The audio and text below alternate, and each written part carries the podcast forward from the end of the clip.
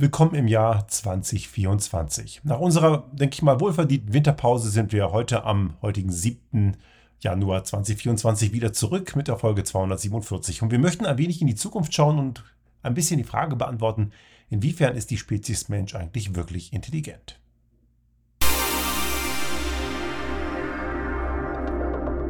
Der Restart Thinking Podcast. Ideen und Lösungen für die Transformation der Wirtschaft und Gesellschaft für das 21. Jahrhundert.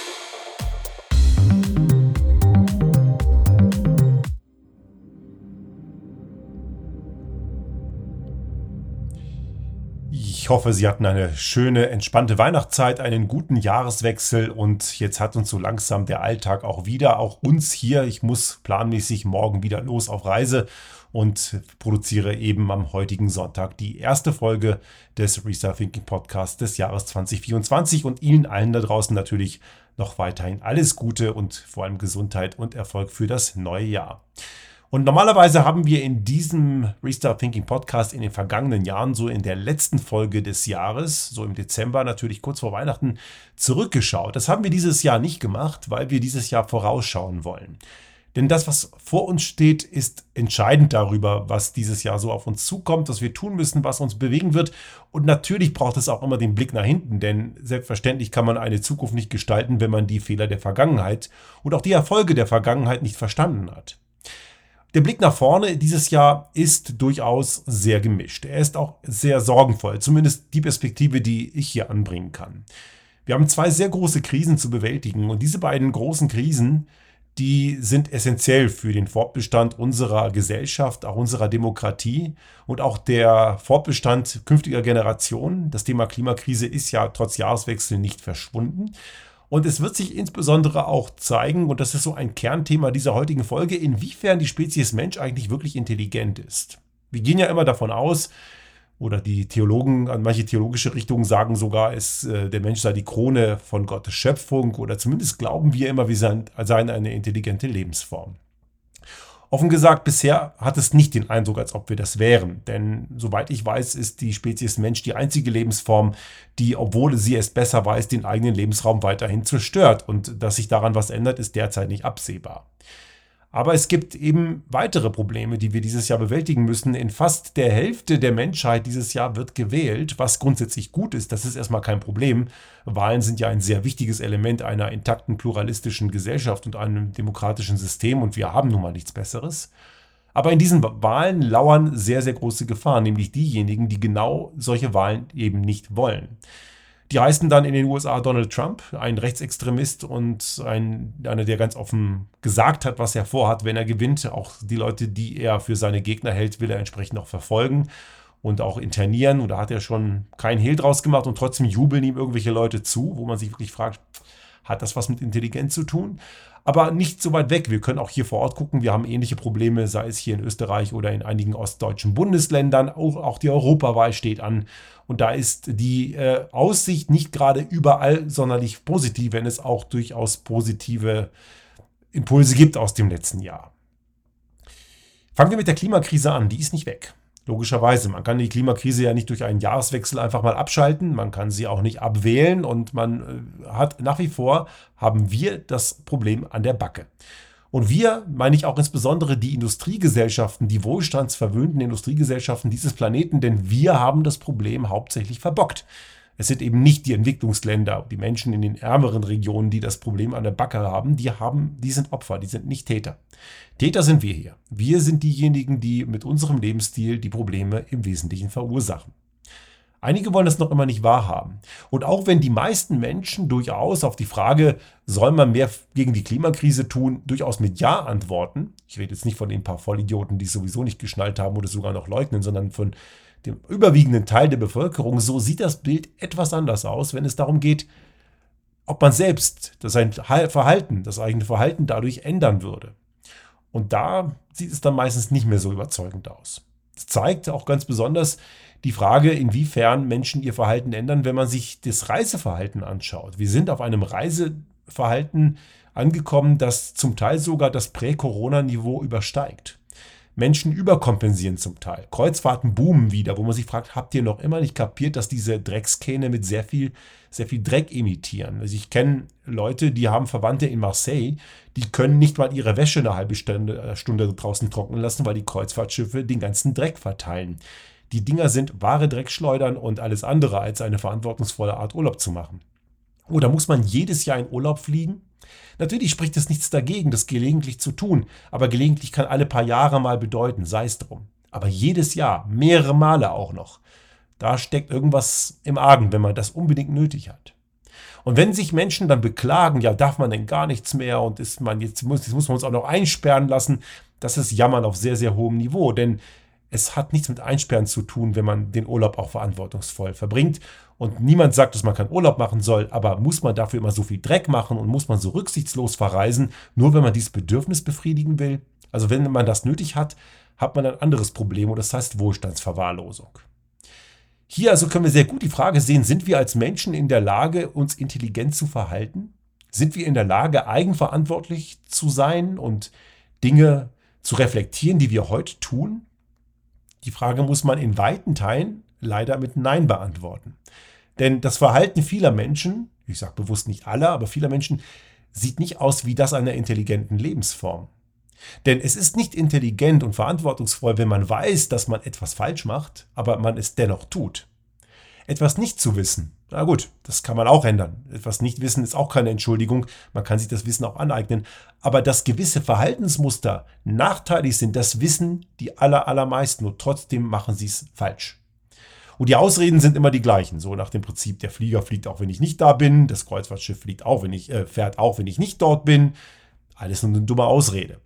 Es hat, hat entscheidend damit zu tun, wie wir uns verhalten. Und man kann sich auch natürlich noch so oft darüber beklagen, dass Industrie und Politik viel mehr Einfluss haben, und das stimmt auch, das haben sie, aber das entbindet einen ja nicht von der eigenen Verantwortung. Wenn wir uns als erwachsene, verantwortungsvolle, intelligente Wesen fühlen wollen, wenn wir so wahrgenommen werden wollen, dann dürfen wir nicht das Gegenteil davon tun. Aber das tun leider sehr viele. Ich würde sogar sagen, in dem Fall die meisten. Die meisten leugnen nicht das Problem, die meisten wollen das Problem auch anpacken, aber nur solange es, sie es halt selbst nicht merken. Und das ist natürlich sehr ambivalent, genau genommen sogar scheinheilig. Und hier muss man sagen, ist das Handeln der meisten Menschen leider sehr dumm. Ich sage nicht bewusst, dass alle Menschen dann dumm sind, aber das Handeln ist es in dem Fall und intelligent ist es eben auch nicht. Und das hat sicherlich auch was mit einer Bequemlichkeit zu tun. Vielleicht hat das Ganze auch was mit diesem inneren Schweinehund zu tun. Man weiß, dass man sich mehr bewegen sollte, weniger Schokolade futtern und so weiter oder mal irgendwie kein Alkohol trinken. Man tut es doch, man redet sich am Ende irgendwie schön. Wie ist das Problem lösbar? Tja, jetzt kommt das böse Wort Regeln und Verbote. So, zwei böse Wörter, ne? Regeln und Verbote, ohne die geht's halt nicht. Das haben wir hier schon so oft thematisiert.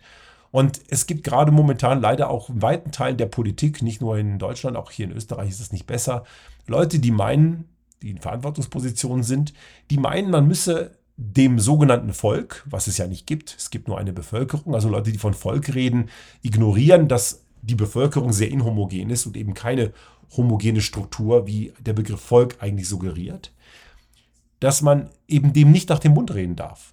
Wenn gewisse Dinge nicht gehen, nicht in Ordnung sind, dann darf man sie eben auch nicht machen. Und es gibt hier ein sehr schönes Zitat von Walter Scheel. Das war mal ein Bundespräsident in Deutschland, hat auch eine NSDAP-Vergangenheit gehabt, mit der hat er sich jetzt nicht mit Ruhm bekleckert, aber der war in der FDP. Ein FDP, ein FDP-Minister lange Zeit, auch unter Adenauer, später Bundespräsident. Und Walter Scheel hat mal einen schönen Satz gesagt. Er sagte, es kann nicht die Aufgabe eines Politikers sein, die öffentliche Meinung abzuklopfen und dann das Populäre zu tun. Aufgabe des Politikers ist es, das Richtige zu tun und es populär zu machen. Und gerade in der heutigen Zeit, wo wir eine Klimakrise haben und in der wir unsere Wirtschaft und Gesellschaft ganz massiv umbauen müssen, ist das wichtiger denn je. Denn natürlich mögen viele Menschen, ich würde sogar sagen, die meisten mögen keine Veränderungen. Und wenn dann irgendwelche Lügner aus der Fossillobby oder im rechtsextremen Spektrum, zu dem wir gleich kommen, haben wir das Gleiche. Die versprechen einem pinke Einhörner, irgendwelche, irgendein Quatsch, der einem suggeriert, ey, wir brauchen uns nicht verändern, wir haben ja irgendwas anderes, was auch immer es dann ist, dann ist das verlockend. Und die Fossillobby, ich habe dazu letztes Jahr eine Folge gemacht, die sehr gut gegangen ist. Ähm, ein ähm, eine Plattform Clean Thinking hat sie verteilt. Das hatte ich irgendwie erst gar nicht gemerkt, aber merke so, da habe ich sehr viele Rückmeldungen zu bekommen, wie uns die Fossillobby belügt.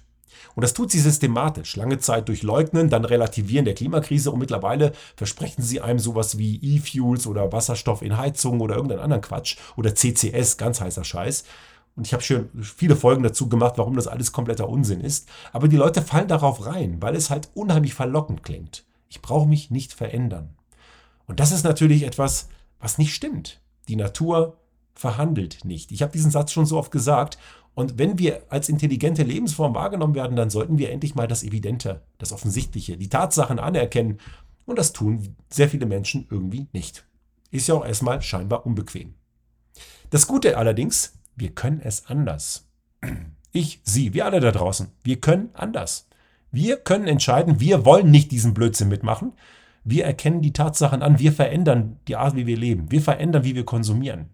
Und das hat massive Auswirkungen auch später auf Industrie und Wirtschaft. Aber wir können eine Entscheidung treffen. Wir sind ja nicht frei von Entscheidung. Leute, die sagen, ich kann ja eh nichts ändern, ich mache jetzt mal weiter den Dreck, ne? so nach dem Prinzip, ich äh, legitimiere mir meine falschen Handlungen dadurch, indem ich behaupte, ich könne eh nichts tun.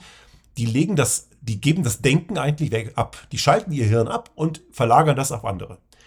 Ist das wirklich Selbstbestimmung? Nein, ist es nicht. Die Leute glauben, wenn sie jetzt entscheiden, eine Drecksreise zu machen oder Schwachsinn zu konsumieren, dann ist das eine deren Entscheidung. Das haben die selbst entschieden. Genau genommen tun sie das Gegenteil. Sie legen das Denken in die Hände anderer.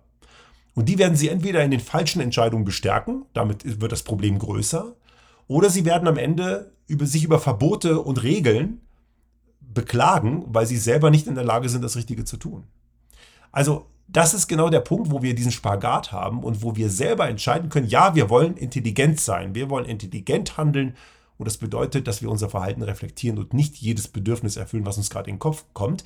Zumal auch diese Verhaltensänderung, und darüber haben wir ja schon oft berichtet, eh am Ende besser ist als der alte Mist. Man kann einen schönen Urlaub haben, ohne Dreck zu machen. Das geht. Man muss halt ein bisschen weiter denken als nur von der Wand zur Tapete und sich auf etwas einlassen, was man eventuell noch nicht kennt. Aber wem wirklich sowas abgeht, Stichwort Wohlstandsverwahrlosung, der hat ein ganz anderes Problem. Politik muss hier Dinge gut erklären. Und das gilt nicht nur für Politik, das gilt auch für Führungskräfte. Was wir hier, das Zitat von Walter Scheel, was ich gerade genannt habe, kann ich eins zu eins übertragen auf Führungskräfte in Unternehmen. Führungskräfte, die immer nur populär sind und immer nur den Kram erzählen, die die Belegschaft hören will, die fahren ein Unternehmen an die Wand. Die machen auch keine zufriedenen Mitarbeitenden, sondern genau das Gegenteil. Manche Entscheidungen sind erstmal nicht populär, aber wenn ich sie gut erkläre und die Leute dabei mitnehme, funktioniert das auch. Und ich meine jetzt nicht die Nörgler und Motzer, die es immer gibt. Die muss ich ignorieren. Sondern die Leute, die kritische Masse, die das dann doch noch kapiert. Und das ist auch völlig legitim, das funktioniert nur so. Die Klimakrise kriegen wir nur durch Regeln und Verbote in den Griff. Leider. Wir sind als breite Masse dazu nicht in der Lage, es anders hinzukriegen. Sonst hätten wir es längst. Die andere Bedrohung, und das hat ein bisschen was damit zu tun, ist der Rechtsextremismus, der in diesen anstehenden Wahlen weltweit lauert. Wir haben Gott sei Dank Wahlen. Aber genau die Leute wollen Wahlen am Ende abschaffen. Wir haben die Gefahr, ich habe vorhin Donald Trump erwähnt, das, das wird für die USA sehr, sehr gefährlich. Und die Wahl zwischen einem 78-jährigen Größenwahnsinnigen mit Diktatorambitionen und einem etwas älteren, wo man nicht genau weiß, ob er noch alles mitbekommt. Durchaus, man hat den Eindruck, ne, das scheint bei ihm der Fall zu sein, weiß ich nicht. Aber natürlich, jeder, der klar im Kopf ist, sagt, Joe Biden, wenn die beiden zur Wahl stehen, ist Joe Biden sicherlich die bessere Option, keine Frage, weil Joe Biden hat keine Diktatorambitionen und hat auch keinen Bock, die äh, amerikanische Demokratie zu zertrümmern. Donald Trump dagegen schon. Und ob der ganz klar im Kopf ist, möchte ich auch ganz klar mal bezweifeln. Zumindest bei dem, was er sagt und auch was er tut, das muss man auch sagen. Da geht eine große Gefahr von aus. Und wir haben das Problem allerdings auch hier vor unserer Haustür. Hier in Österreich lungert die Gefahr einer rechtsradikalen FPÖ unter dem selbsternannten Volkskanzler Herbert Kickel, ein strammer Rechtsextremer. Wo ich sehr hoffe, sollte er, äh, sollte, wie, wie die Wahlumfragen gerade aussehen, die FPÖ stärkste Kraft werden mit um die 30 oder sogar drüber Prozent. Das ist erbärmlich, wenn sowas rauskommt und zeigt, dass große Teile der Bevölkerung einfach nicht in der Lage sind, intelligent zu handeln. Und das gleiche haben wir in Deutschland, in einigen Bundesländern, Thüringen, Sachsen zum Beispiel. Thüringen ganz besonders kritisch.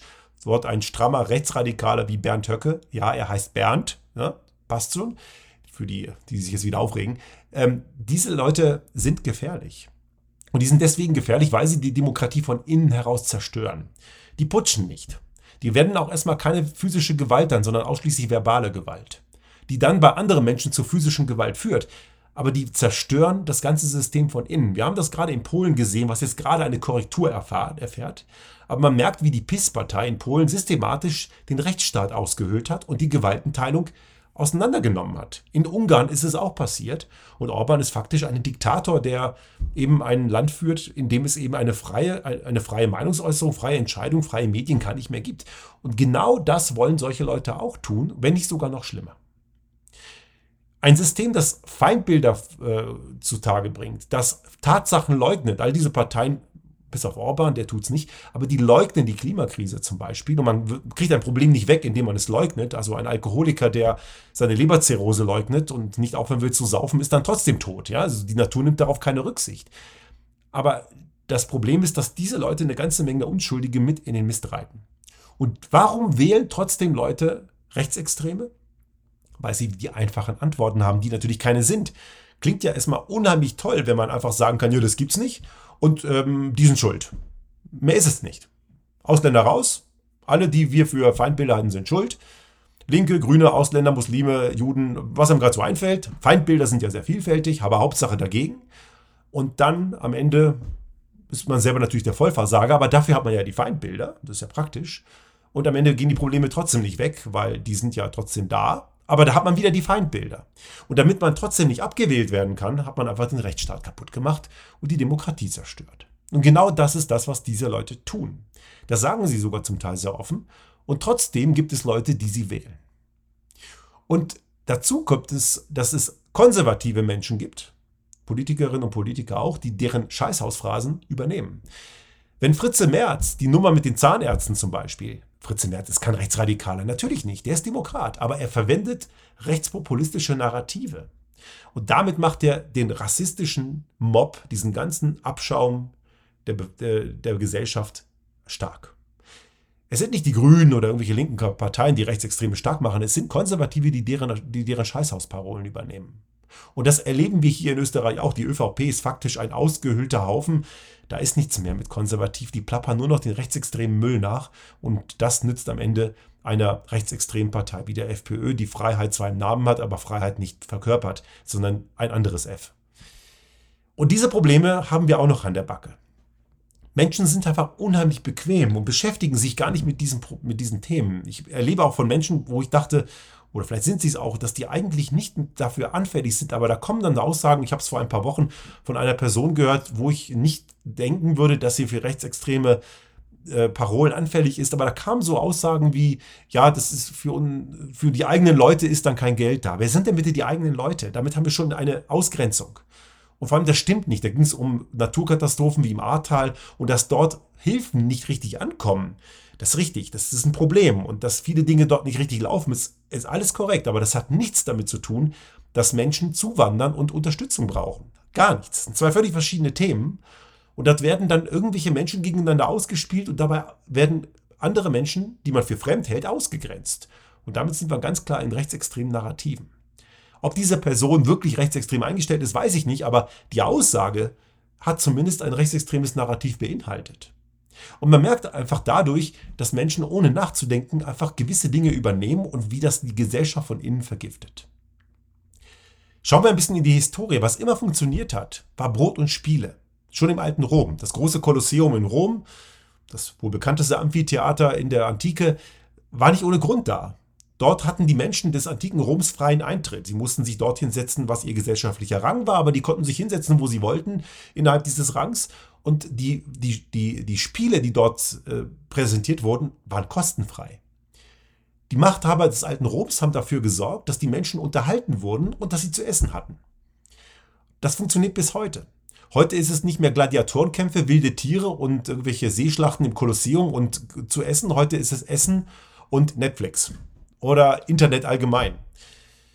Das reicht für viele. Wenn die Leute nicht hungern müssen und Spaß haben im Leben und vielleicht noch ein paar schwachsinnige Reisen machen können, dann ist alles super für sie. Und dann hören die auf, nachzudenken. Und dann hören die eben auch auf, kritische Fragen zu stellen, weil für sie passt ja alles. Die akute Bedürfnisbefriedigung ist erfüllt. Und mit diesem Mittel kriegt man selbst Menschen, die für rechtsextreme Grütze und für Klimawandelleugnung oder irgendein Quatsch nicht empfänglich sind, plötzlich auf die falsche Seite. Und das erklärt, warum es durchaus in Österreich, ähnlich wie in manchen ehemals DDR-Bundesländern, in ostdeutschen Bundesländern, aber das ist jetzt kein reines ostdeutsches Problem mit dem Rechtsextremismus, das ist im Westen ähnlich gelagert, wenn auch die Stimmanteile für die rechtsradikale AfD dort etwas kleiner sind, aber das Problem ist trotzdem da. Die allermeisten Menschen, die diese Trottel wählen, sind keine Rechtsextremen. Das sind einfach nur Menschen, die dumm handeln. Sie machen sich's bequem. Sie suchen Feindbilder. Sie möchten einfach, dass sie in Ruhe gelassen werden. Und da sind gewisse andere PolitikerInnen, wie zum Beispiel Robert Habeck, der sicher nicht alles richtig macht, aber der stört halt einfach nur. Ne? Das, das, das, ist einfach völlig nervig, wenn man plötzlich mehr für emissionsintensive Energie zahlen muss. Und wenn man plötzlich irgendwie damit konfrontiert wird, dass man sein Haus renovieren muss. Natürlich, soziale Ausgleiche muss immer geben, keine Frage. Anderes Thema. Und auch diese Ideen gibt es, muss man auch da momentan, Stichwort Klimageld, nur bei den Grünen. Das boykottiert die FDP. Und die FDP ist ja generell gegen alles, was vernünftig ist. Aber die Sache ist, dass es Menschen nervt, wenn sie aus der Komfortzone geholt werden. Aber nur so funktioniert es eben. Wollen wir wirklich eine intelligente Spezies sein? Ich denke schon. Das Jahr 2024 ist eine großartige Chance zu zeigen, dass wir es sind. Es werden nicht alle sein. Die breite Gesellschaft ist nicht komplett intelligent gibt auch die Dummheit. Und wie sagte Urban Priol in seinem Tilt 2023 Jahresrückblick, er hat das dort sehr schön gesagt und ich verlinke die Sendung nochmal, weil die wirklich sehr gut war. Die Mutter der Doofen ist immer schwanger. Aber es, die, besteht, die Gesellschaft besteht nicht nur aus Doofen. Die besteht auch aus Menschen, die eigentlich nicht doof sind, sich nur doof verhalten. Und es gibt, besteht aus Menschen, die nicht doof sind und sich auch nicht doof verhalten. Wir kriegen nicht alles in eine Richtung. Aber wenn wir endlich mal anfangen, das, was da ist und was wir wissen und was evident ist, erstmal anzuerkennen. Und danach notwendige Handlungen abzuleiten, dann sind wir einen ganzen Schritt weiter. Und dann können wir zeigen, dass wir als Menschen vielleicht doch nicht so blöd sind, wie es in den letzten Jahren den Anschein macht.